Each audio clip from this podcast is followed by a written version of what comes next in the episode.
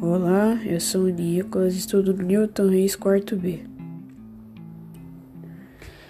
É um monstro com corpo de homem, focinho de anto de tamanduá e pés de girafa, que perambulam durante as noites, em busca de algum alimento. Lá pelas bandas do rio Xingu, adora comer cabeça de cães e gatos recém-nascidos. Também adora beber o sangue de gente e de outros animais. Só pode ser morto com um tiro na região do umbigo. É uma espécie de lobisomem indígena.